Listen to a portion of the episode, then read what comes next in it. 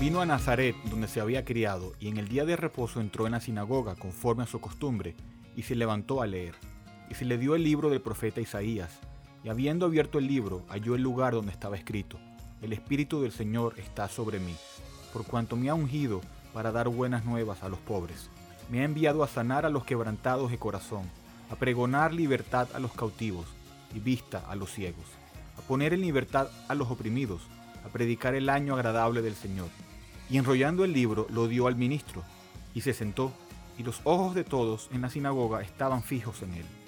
Y comenzó a decirles, hoy se ha cumplido esta escritura delante de vosotros. Lucas 4, 16 al 21. Bienvenidos a una nueva edición de Bridge Radio Español. Mi nombre es Eduardo Martorano y les hablo desde la ciudad de Grand Rapids en el estado Michigan. Y me pueden escribir a eduardo.bridgemilaredo.org. Hoy vamos a continuar la serie que empezamos la semana pasada titulada Libros que todo cristiano debería leer. Esta es la segunda y última entrega de esta pequeña serie. La vez pasada comentamos varios libros muy importantes de la cual todo creyente se beneficiaría al leer, siempre teniendo en cuenta que la lectura de la Biblia debe ser nuestra principal prioridad. En esta ocasión mencionaré otra lista de libros que sería buena idea tener en nuestras bibliotecas. Hoy haré recomendaciones generales, pero también haré algunas recomendaciones específicas. Y quiero empezar con una recomendación general. Como número uno, recomiendo tener una Biblia de estudio. Actualmente hay varias Biblias de estudios de las que puedes escoger. Creo que la más conocida actualmente en el mundo hispano es la Biblia de estudio MacArthur. Esta Biblia de estudio es muy completa y tiene notas muy buenas de versículos difíciles de entender.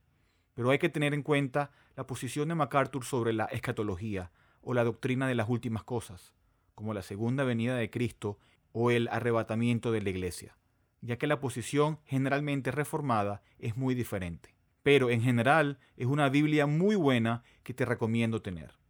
También tenemos la Biblia de estudio de la Reforma. Esta ha sido revisada a fondo y cuidadosamente elaborada bajo la dirección de R.C. Sproul.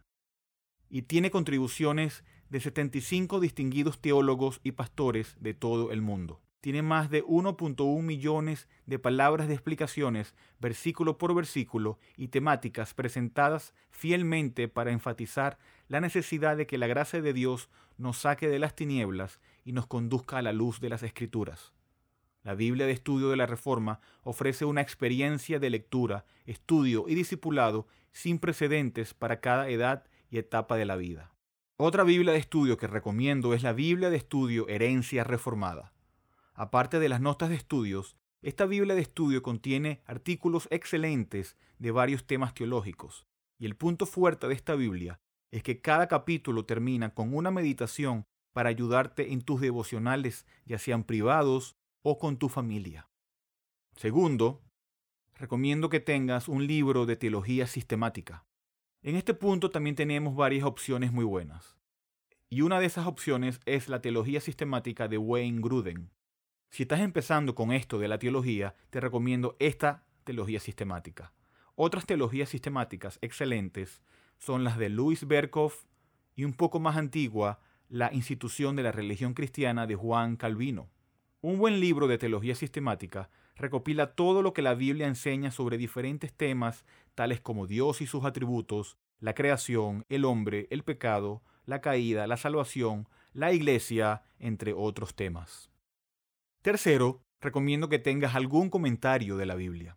Un comentario lo que hace es que profundiza en los aspectos teológicos y prácticos de los textos bíblicos. Existen muchos tipos de comentarios bíblicos, tales como exegéticos y expositivos.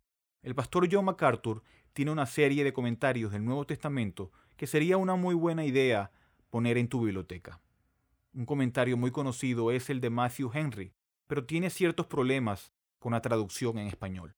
El comentario bíblico de William MacDonald combina la exégesis analítica con los pensamientos devocionales. Cuarto, recomiendo que tengas un buen libro de hermenéutica.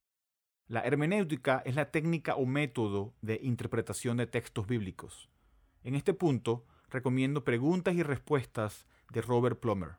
Este libro usa el formato de preguntas y respuestas y trata las principales preguntas que estudiantes, pastores y profesores hacen sobre cómo leer y comprender la Biblia.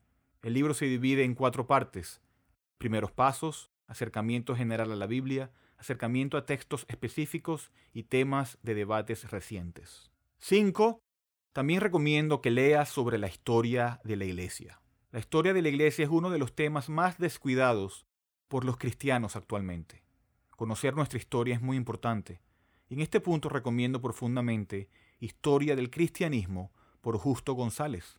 También Historia de la Iglesia Cristiana de Jesse Lehman Hurbutt. Sexto, recomiendo tener un buen libro para niños. Guiar a nuestros niños y a nuestros hijos en los caminos del Señor es una de las cosas más importantes que podemos hacer por ellos. Por eso debemos tener recursos que nos ayuden a hablarles y explicarles los diferentes temas bíblicos. Recomiendo la Biblia para niños, Historia de Jesús de Sally Lloyd Jones o cualquier Biblia de niños que anime a los pequeños a prestar atención a la palabra de Dios y a entenderla. 7. Recomiendo que leas las Confesiones de San Agustín. Las Confesiones de San Agustín es una serie de 13 libros autobiográficos de San Agustín de Hipona, escritos entre el 397 y el 398 después de Cristo. El libro habla sobre su juventud pecadora y de cómo se convirtió al cristianismo. Es ampliamente aceptado como la primera autobiografía occidental jamás escrita, y se convirtió en un modelo para otros escritos cristianos de los siguientes siglos. No es una autobiografía completa, pues fue escrita tras sus primeros 40 años de vida y vivió hasta los 76, tiempo durante el cual produjo otros importantes trabajos, entre ellos La ciudad de Dios. De todos modos, proporciona una importante información sobre la evolución de su pensamiento en sus primeros años. Es un importante trabajo teológico y también recoge importantes ideas filosóficas. 8. Recomiendo leer también Discursos a mis estudiantes del pastor Carlos Spurgeon. Discurso a mis estudiantes consiste en las conferencias que Carlos Spurgeon, el conocido predicador bautista inglés del siglo XIX, llamado el príncipe de los predicadores, dirigiera a sus estudiantes al ministerio cristiano del tabernáculo metropolitano. Sus trece capítulos abarcan temas como la vocación del ministerio, la vida devocional privada del ministro, la preparación de sermones, la voz, el don de hablar espontáneamente, todos ellos escritos con pasión, vigor y claridad. Ahora, hablando de libros mucho más recientes, recomiendo leer Instrumentos en las manos del Redentor del autor Paul Tripp. En este libro, Paul Tripp nos ayuda a investigar y encontrar las áreas en donde se necesita el cambio en nuestras vidas y en las vidas de otros. Siguiendo el ejemplo de Jesús, el autor nos enseña cómo llegar a conocer más a fondo a las personas y cómo hablarles la verdad con amor. 10. También recomiendo leer El Cristo completo de Sinclair Ferguson.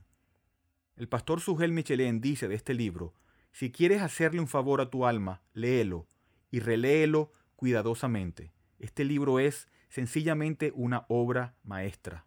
Otro pastor dice de este libro, aunque esta obra es fascinante como elemento de análisis histórico, su importancia resalta aún más al verla como una cuidadosa guía bíblica y teológica para un mejor entendimiento de las controversias en torno al legalismo, el antinomismo y la seguridad del Evangelio.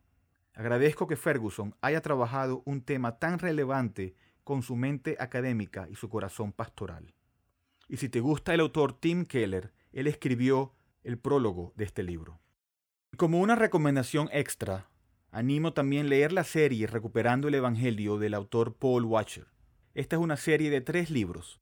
El primero se titula El poder y el mensaje del Evangelio, donde el autor expone estos temas esenciales de las buenas noticias de Cristo y nos da una guía para recuperar el Evangelio en todo su esplendor.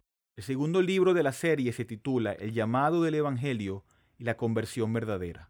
Aquí Watcher examina el verdadero significado de la fe, el arrepentimiento y el recibir a Cristo.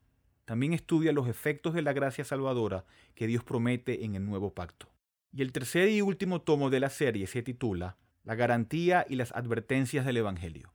Aquí Watcher resalta la esperanza del Evangelio y a la vez nos advierte sobre los peligros de hacer vana nuestra profesión de fe.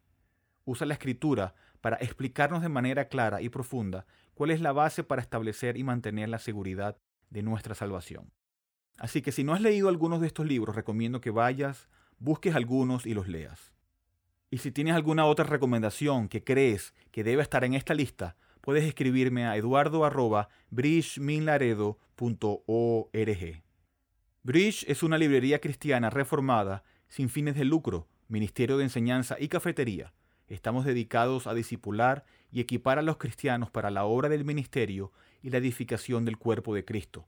Hacemos esto al proporcionar recursos a precios módicos, tales como Biblias nuevas y usadas y libros cristianos centrados en el Evangelio y materiales de estudio inglés y español. Por favor, considera apoyar a Bridge Ministries a través de una donación única o mensual, ya que esto nos permite continuar nuestro alcance local e internacional a través de nuestros estudios bíblicos, conferencias y Radio Bridge. Puede donar y encontrar más información sobre nosotros visitando nuestro sitio web en bridgeminlaredo.org. Y terminamos con la primera pregunta del Catecismo de Heidelberg, que dice, ¿cuál es tu único consuelo tanto en la vida como en la muerte? El Catecismo responde, que yo, con cuerpo y alma, tanto en la vida como en la muerte, no me pertenezco a mí mismo, sino a mi fiel Salvador, Jesucristo. Gracias por escuchar.